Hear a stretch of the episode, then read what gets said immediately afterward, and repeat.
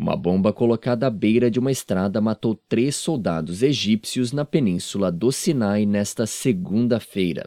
A bomba teve como alvo um veículo militar no Sinai, local que abriga um perigoso grupo militante islâmico conhecido como Província do Sinai.